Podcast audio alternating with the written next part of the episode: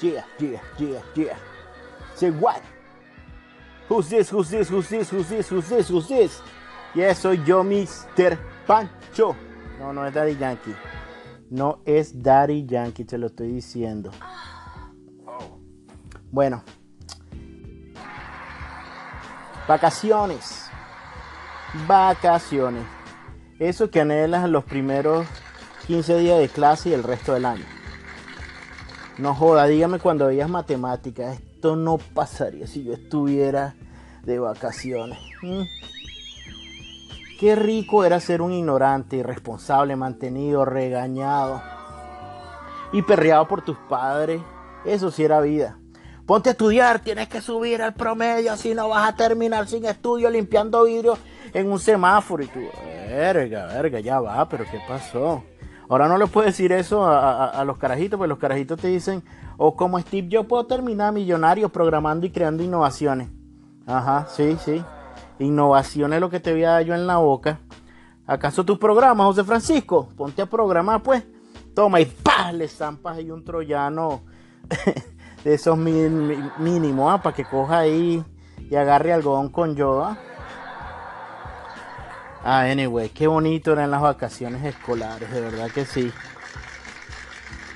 Que son muy distintas a vacaciones. Hay una diferencia bien marcada entre vacaciones y vacaciones. Las vacaciones tienen que ver con dinero, viaje, disfrute. Usted va a, un sitio, conoce algo nuevo. ¿Cómo que, uh? No, eso es lo sabroso. Viajar y disfrutar y conocer cosas nuevas. En cambio, las vacaciones esas son las que te quedas en casa pelando bola y te ponen a hacer oficio. Y bueno, si acaso vas a, un parquecito cerca de la casa, una cosa de esa. Mientras más adulto, más vagaciones son las que, que ves en el año, en, los, en tus años de vida y sobre todo si tienes niños chiquitos. Recuerdo que hubo una época, dos o tres años, que nosotros vivíamos en Valencia, pues en Aguanagua y nos íbamos a Higuerote, sobre todo porque teníamos una, una tía que, que, bueno, tenía unas casas de playa, eh, hubo un tiempo que la tenían en, en Sotillo, que es como un pueblito que queda a las afueras de Higuerote, y después también estuvieron unos apartamentos en Higuerote, y, bueno, pasamos muchos años ahí, íbamos a las vacaciones, sobre todo las de agosto, y era muy chévere porque yo eran socios de, de un club que, de playa que se llama Aguasal y es lo más culito que puede haber en la vida. Y que ustedes se pueden imaginar, esos tenían super actividades para todo el mundo, para los viejos, para los chamos. Tenía club de niños, tenían actividades, tenían 20.000 mil ah, piscinas con, con toboganes, con fuentes, tenían discoteca, tenían cine. O sea, tú no tenías que salir de ahí para pasarla bien, de verdad que no, era súper, súper divertido estar en ese club y además ese club era tan jet set, tan culito que ahí te conseguías a infinidad, a infinidad de, celebridades de la televisión. Recuerdo que le conté a una amiga que ahí en ese club de playa conocía a Vicente de Tepedino y no me quiso creer y yo le dije, mira, sí, no, de verdad que conocía a Vicente Tepedino. Es más, una vez estaba yo en la playa y él estaba con otro amigo, un gordito ahí, y llegó un malandro, ah, pégese, más huevo, todo el mundo al suelo y tal. Nos robó y con, no conforme con robarnos, dijo, mira, se me vienen los tres para acá y se me ponen de rodillas. Y yo dije, ay, papá, aquí me jodí. Sí, señor. Entonces llegó el tipo y dijo, ¿sabe que los tres me dan a mamá ese chaparro? Dios mío, yo tendría 18 años, creo yo. Horrible. ¿Qué? ¿A mamá qué? No, bueno, medio comienza tu chamín, tú eres el primero. Bueno, dicho se peló su broma y yo, bueno, lo escupí con asco, lo vi en la broma. Le di dos guamazos así a manopla y le di par de besitos. Y cuando ya me lo iba a meter a la boca, dice, ahora tú, Catire, le dice a Vicente no ven acá. Chas, y Vicente se pone su machete en la boca y empieza ahí. Primero lo estaba haciendo como con asquito el tipo vio la broma y, con mucho asco se lo llevó a la boca. Sí. Entonces Vicente le estaba dando ahí como con asquito, pero después como que le fue poniendo pasión y el tipo empezó como...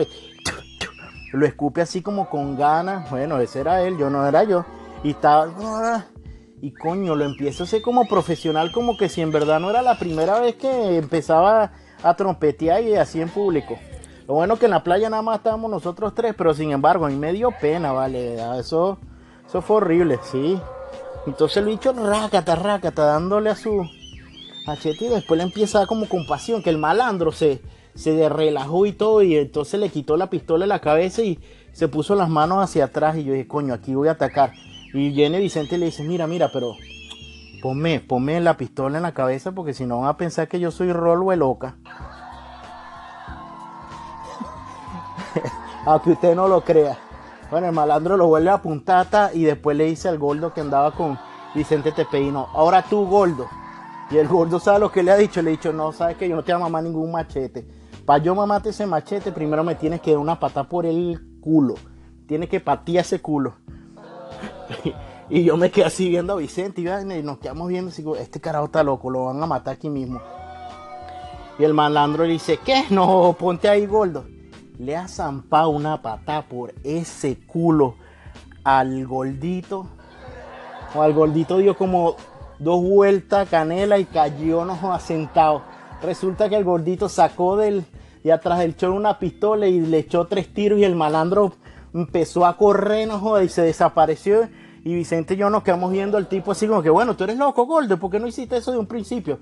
y el gordito que no es que era el tipo no se había metido conmigo coño es su madre ese gordo vale bueno entonces que si conocía a Vicente Tepedino no Mira, Vicente Tepedino y yo nos mamamos un huevo en la playa de Aguasal, no joda, para que sea en serio, chicos. Bueno, y entre tantos recuerdo, recuerdo que en una, en una vacación, que creo que fue ese mismo año, ladillado y pelando bola con mi primo, no hayamos que hacer con nuestra vida, porque eso era como una especie de vacación con vagación. Pues, estamos más ladillados que piojo en, en cabeza calvo. Bueno, más, más que esos tipos que hacen truco con yoyo. Tiene que ser bien ladillado para aprender a hacer truco con un yoyo, ¿vale? Tan sabroso que hace ese layo con yo. Anyway, mi primo y yo nos inventamos que nos íbamos a ir para ah, el pueblo a arreglar las bicicletas. Teníamos una sola que estaba funcionando, una montañera, y la de su hermana que bueno, estaba más o menos ahí, pero tenía un caucho espichado. Imagínate, nos fuimos en una bicicleta y la otra espichada, caminando hacia el pueblo. En esa época ellos vivían unos, bueno, tenía un apartamento de playa que se llama Aguja Azul, que queda como las afueritas también de, de Higuerote. Y había que caminar como 5 kilómetros imagínate, nada, nos fuimos. Creo que era otra época porque nadie nos intentó robar ni un carrizo, dos carajitos bueno, yo tendría como 18 y él creo que tendría como 15. Nada, andando, caminando en bicicleta, nadie nos intentó robar ni un coño. Arreglamos la bicicleta y bueno, nos empezamos a recorrer el pueblo hasta que a mi primo se le ocurrió la genial idea de ir para Aguasal. Y bueno, vámonos para. Esa, en esa época, pues, este, él no cargaba su carnet de miembro ni tenía eh, carnet o pase de invitado, obviamente para mí mi primo Elías, saludo que está escuchando esto seguramente. Anyway, nos fuimos y nada, llegamos a la garita y así como, mira, sí, yo soy socio, pero no cargo nada. los tipos nos vieron así, bueno, estos están locos, los hoteles que se quieren escoliar. Y además andamos así medio marginalosos, pues, porque no, no andamos culito como para para allá, pero bueno. Hablamos con la tipa, usamos nuestro sex appeal. Y bueno, la, la señora de la garita nos dejó pasar y bueno, el primer lechazo, señores. Esta noche coronamos guitarrero.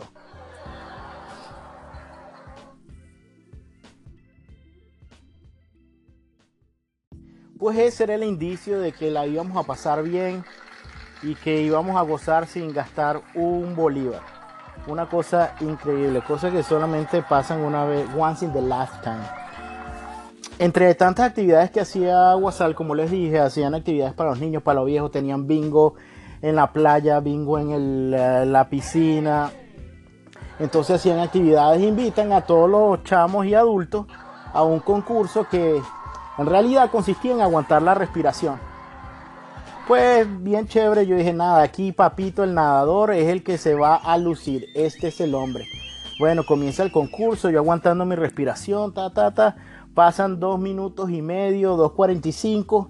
Y yo, nada, aquí ya yo gané, no creo que haya más nadie. Pues salgo, que también estaba cansado, no, verdad que hice mi mejor esfuerzo. Este, bueno, quedaban tres. Yo, coño, es su pepa. Y cuando volteo, pues entre los que quedaban estaba mi primo. Así como, yes, aquí uno vamos a ganar este concurso.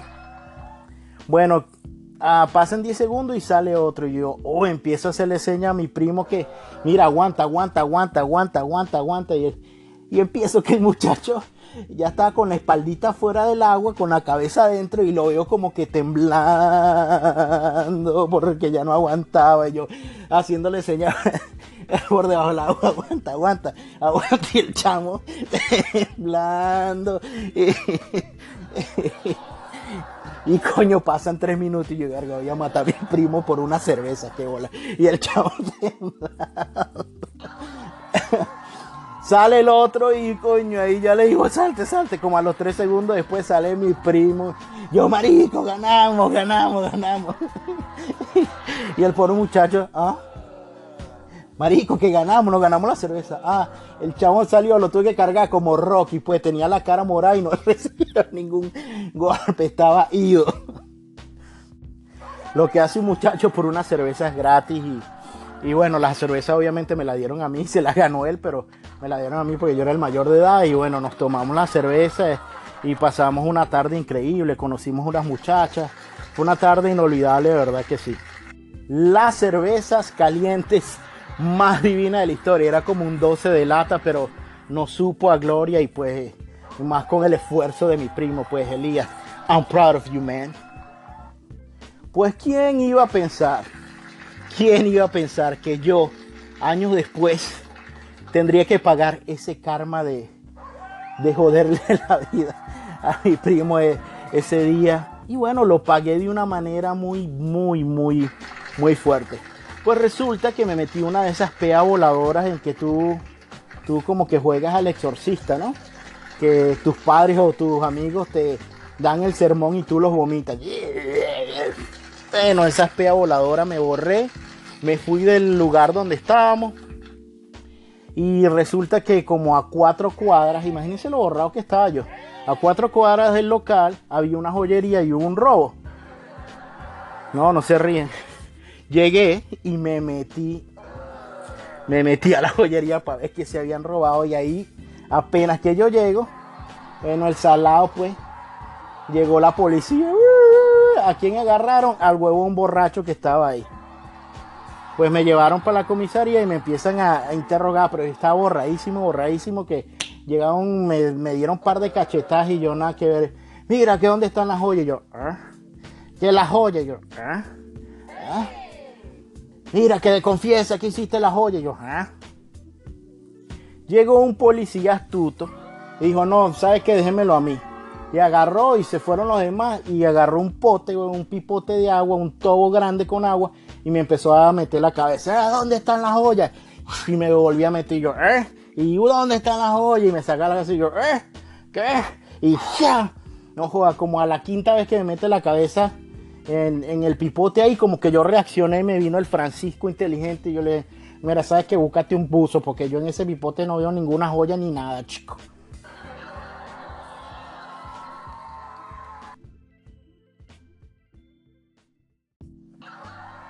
Bueno, llegué yo a mi casa como a golpe de 6, 7 de la mañana que se dieron cuenta que yo no era ningún ladrón ni un carrizo. Vuelto leña. Los muchachos, los panas míos que andaban conmigo ese día súper preocupados. ¿Qué te pasó? ¿Dónde te metiste? ¿Te fuiste? Le echo la historia. Pero me quedó un recuerdo vago, bien extraño y le digo a un pana que se llama Rafael, chamo, no vas a creer, pero ayer entre mi pea salí de un local, me fui a, unos locales cerquita y cagué en una poseta o entiéndase un toilet de oro. Oh, Rafael, así, chamo, tú lo que estás es loco. Tú estás borracho, borrado para el carrizo, chico. Borracho no hay gente, ¿vale? A decir que había una poseta de oro. ah, pues, vale. Había una poseta de oro a dos locales de ahí. Yo cagué ahí, chamo, créeme. dice, bueno, bueno, cuando tengamos un chance, vamos por allá. Y, bueno, no sé, vamos, pues. nada, ese día salimos a almorzar y broma. Y le se me quedó eso, yo sí como que no, una poseta de oro, claro que sí. Entonces me dice, bueno, vamos a verlo. Nos vamos para la U Street aquí en Washington, D.C. Y entonces, oye, yo, este es el local, chamo, párate aquí, párate aquí. Nos paramos y le digo, mira, aquí. Eran como golpe 7. Y entonces, coño, nos bajamos y habló con el, con el, bouncer, el, de seguridad, yo le digo, Epa, disculpe, ¿usted se acuerda si yo estuve aquí ayer? Y me dijo, no, que si me acuerdo, claro que me acuerdo. Estabas borrachísimo que ni te podías parar. Yo le digo, bueno, mire, yo en verdad vengo aquí no para nada en particular, no quiero entrar ahorita, pero yo le estoy aquí comentando a mi amigo que yo vine para acá anoche y ya usted me lo está confirmando. Y recuerdo que cagué aquí en una poseta de oro. ¿Verdad que aquí hay un toilet, una poseta de oro? Y el tipo se ha volteado y grita, George, aquí está el que te cagó el trombón. Coño, es una... otro peo más por borracho. Así que dije, ¿sabe qué? No tomo más, me Voy a dejar de esto. Así mi pana que si jode, hágalo con juicio, si bebe, conserve el control, trate de ser gente. Y por hoy yo no tengo más nada que ofrecer, así que bye bye mi gente, besitos afroamericanos, compártalo con sus panas y los quiero mantener. Chao, chao. Yay!